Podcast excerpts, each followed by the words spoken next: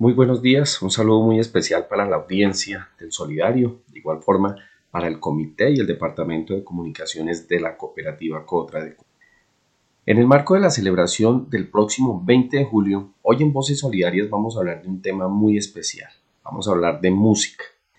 La música puede generar interacciones socioculturales para comprender una época o un suceso. Y como hoy estamos conmemorando nuestro Día de la Independencia, vamos a hacer un viaje en el tiempo en la historia, precisamente por la música, aquella que nos transporta por las épocas y por los recuerdos de ese arte sonoro del que no nos podemos desligar. Así es que hacia el año de 1800 las artes en Europa estaban en gran auge y la música no fue la excepción.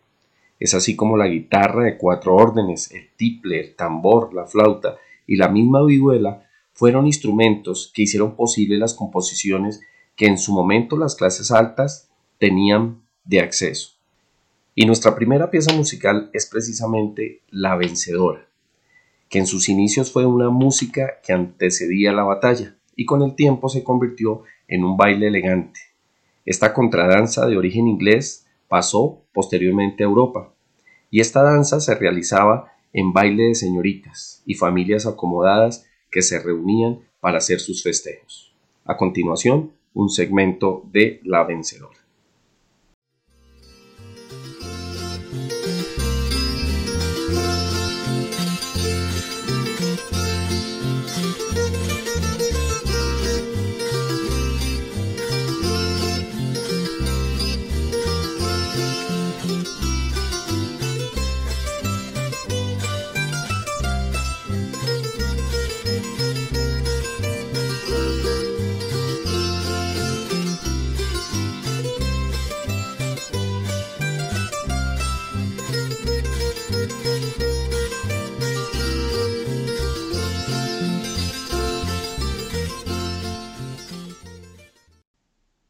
Otra pieza de la tradición y orgullo nacional lo constituye la Trinitaria, también una contradanza llena de matices, no solo por el sentimiento histórico que reflejaba, sino por la forma como los antecedentes que la constituyeron dieron origen a una partitura, cuya propiedad se le dio precisamente al libertador Simón Bolívar, el cual posteriormente le cede los derechos a la familia Grisol del Perú que vivía en Cartagena.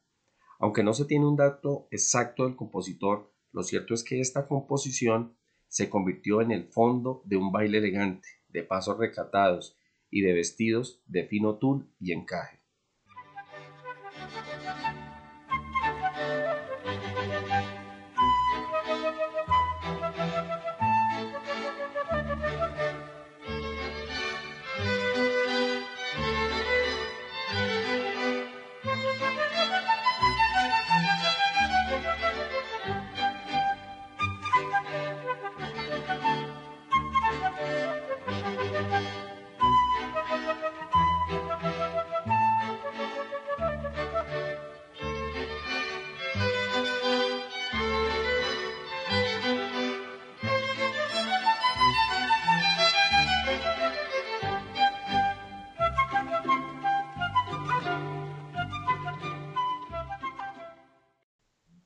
Y para cerrar este viaje musical viene a continuación La Guaneña, obra musical en la que se hacen presente creencias populares, convicciones, mitos y leyendas de esas tierras del sur del departamento de Nariño.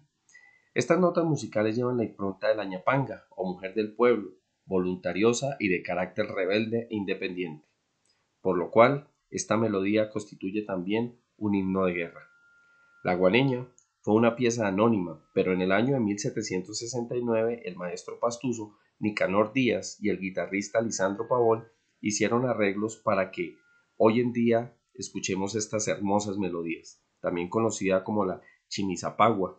Nos quedamos entonces con la guaneña, como ritmos característicos del sur colombiano, montañas que dan inicio a esos Andes suramericanos.